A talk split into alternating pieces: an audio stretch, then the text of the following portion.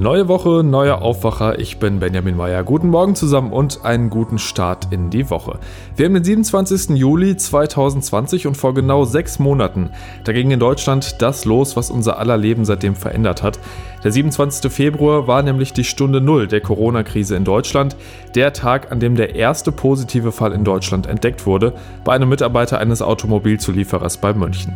Da schauen wir gleich drauf und natürlich auch auf die aktuelle Lage, was Corona angeht. Aber es gibt ja auch noch ein paar andere Themen, zum Beispiel die Wahl in den USA. Gestern war Stichtag, noch 100 Tage, dann gibt es die Entscheidung, ob Donald Trump US-Präsident bleibt oder eben nicht. Und wir checken gleich mal, wie es da im Moment aussieht. Und am Bundesgerichtshof wird es heute wohl ein Urteil zum Thema Recht auf Vergessen geben. Und das könnte richtungsweisend sein. Konkret geht es darum, wann Google Berichte und Links über Einzelpersonen löschen muss und wer da eigentlich in der Beweispflicht ist, was stimmt und was nicht. Jetzt wisst ihr, was kommt, kann also losgehen. Der Rheinische Post Aufwacher.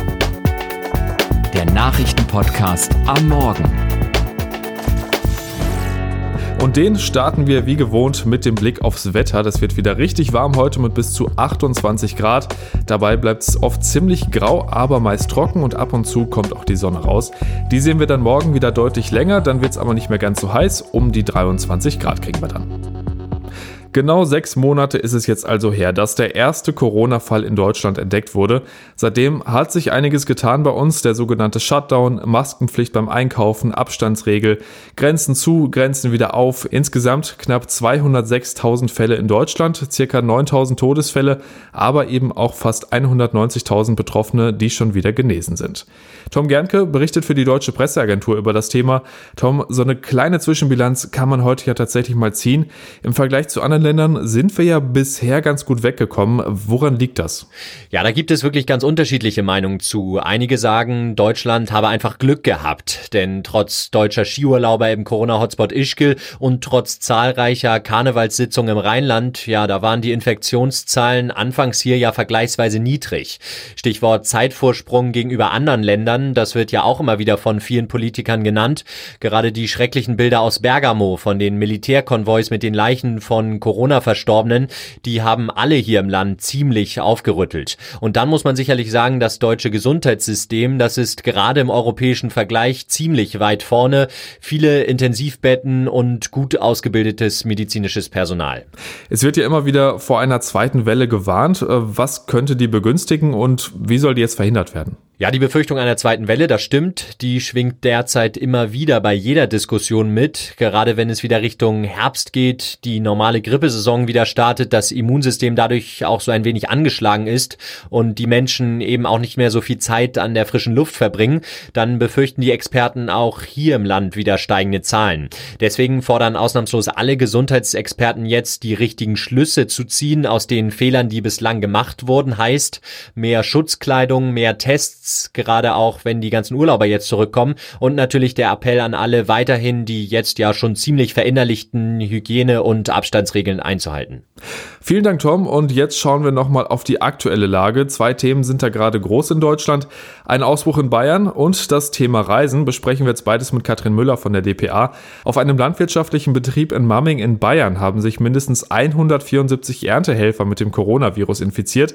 Das haben die Behörden in dem Landkreis bestätigt. Katrin Katrin, wir kennen das hier in NRW ja schon so ein bisschen von den Vorfällen rund um Tönnies, was das dann für viele Leute bedeutet hat. Und das sieht in Mamming jetzt ganz ähnlich aus. Viele müssen da jetzt für 14 Tage in Quarantäne.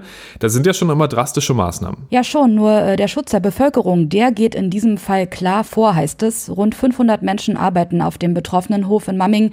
Der Betrieb, der befindet sich mitten im Ort. Deshalb wurde ja auch ein Sicherheitsdienst eingesetzt, der aufpassen soll, dass niemand das Gelände verlässt in der Quarantänezeit.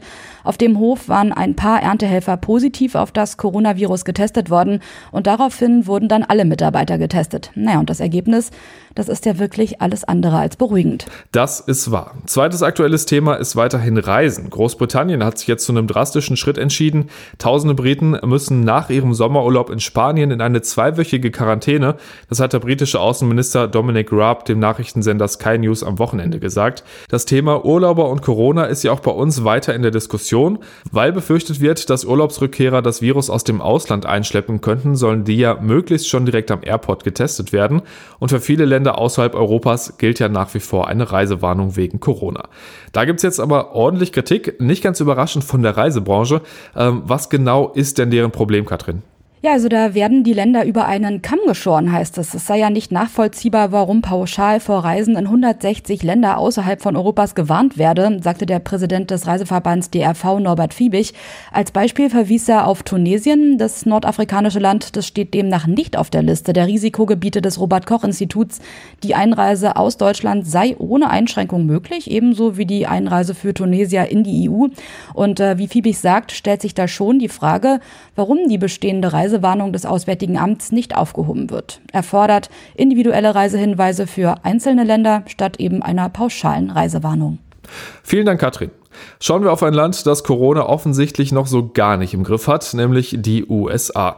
Zehntausende neue Fälle gibt es da im Moment und zwar täglich und so richtig Aussicht auf Besserung gibt es auch nicht. Das könnte ein riesiges Problem für US-Präsident Donald Trump werden, denn gestern war Stichtag, noch 100 Tage bis zur Wahl. Corona-Krise, hohe Arbeitslosigkeit, Rassismus und Polizeigewalt und seine Umfragewerte sind auch einigermaßen mies.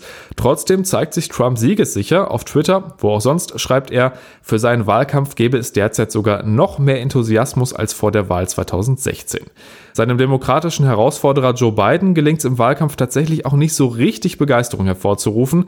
Tina Eck berichtet für die deutsche Presseagentur aus Washington. Tina, Stimme, Lage im Land, peinlichste Interviews. Was macht Trump trotz alledem so siegessicher? Ja, Trump glaubt, dass seine echten, eingefleischten Anhänger eine schweigende Mehrheit sind und dass die in den Umfragen unter Umständen gar nicht äh, vorkommen, weil sie vielleicht auch gar nicht sagen wollen, wen sie wählen, wenn sie angerufen werden. Er also setzt auf diese sogenannte schweigende Mehrheit. Die gab es ja schon mal vor vier Jahren, als das liberale Obama Washington und alle Demokraten, äh, die meisten Medien und die progressiven Wähler hier keine Ahnung hatten, was da eigentlich in der Mitte des Landes vor sich ging oder im Süden und wie viele dann doch äh, Trump Trump den Sieg zuschieben würden, was sie dann auch getan haben. Wie realistisch ist es denn, dass er am Ende tatsächlich nochmal gewinnt?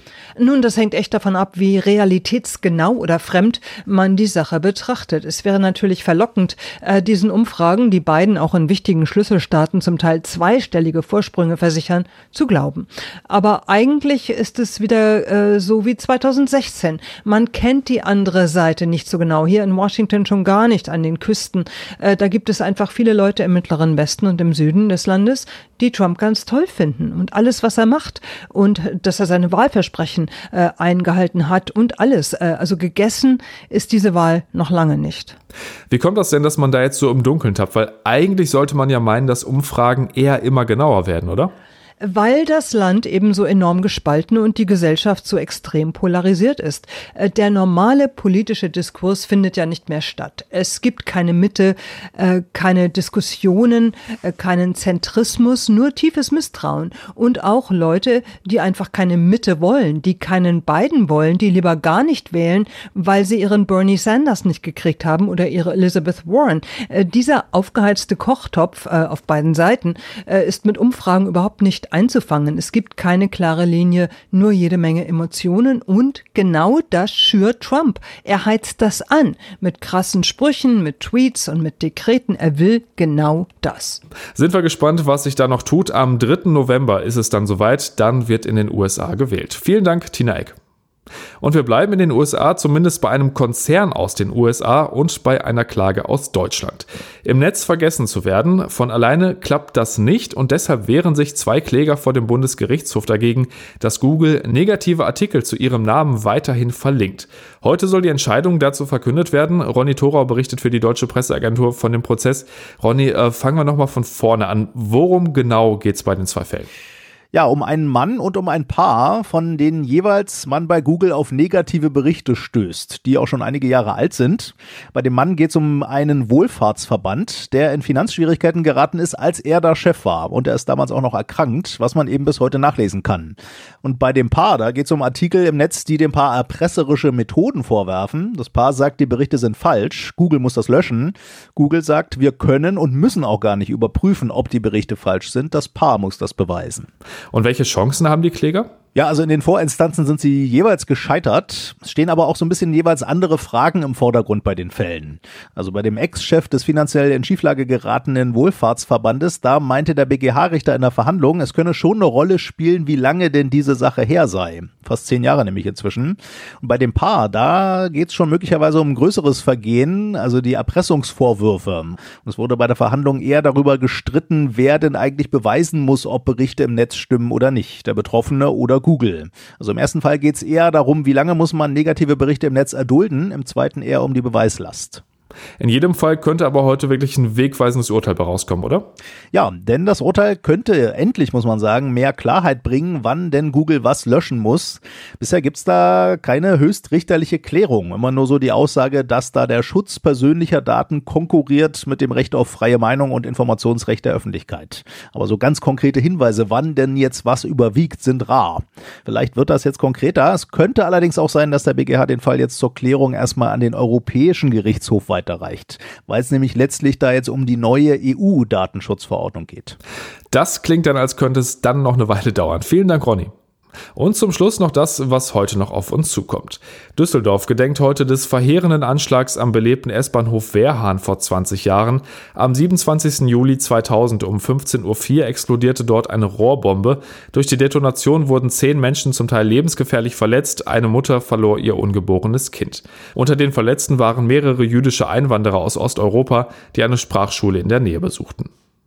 In Frankfurt wird der Prozess um den gewaltsamen Tod des Kasseler Regierungspräsidenten Walter Lübcke fortgesetzt. Da gab es eine dreiwöchige Sommerpause. Heute geht's dann weiter. In dem Verfahren vor dem Oberlandesgericht Frankfurt muss sich der Deutsche Stefan Ernst wegen Mordes verantworten. Die Anklage wirft ihm vor, die Tat aus rechtsextremistischen Motiven heraus begangen zu haben. Und im Kriegsgebiet in der Ostukraine sind die Konfliktparteien nach eigenen Angaben bereit für eine neue Waffenruhe. Das ukrainische Militär und die Vertreter der prorussischen Separatisten aus den Gebieten von Donetsk und Luhansk teilten am Sonntag mit, alles für die Einstellung der Kämpfe vorbereitet zu haben. Bisher gab es allerdings schon rund zwei Dutzend Anläufe für eine vollständige Waffenruhe. Die sind alle nach kurzer Zeit gescheitert. Und das war der Rheinische Postaufwacher vom 27. Juli 2020. Wenn ihr Fragen, Kritik oder Anregungen habt, schreibt uns gerne an aufwacher.rp-online.de. Habt einen guten Montag, bis dann. Mehr bei uns im Netz www.rp-online.de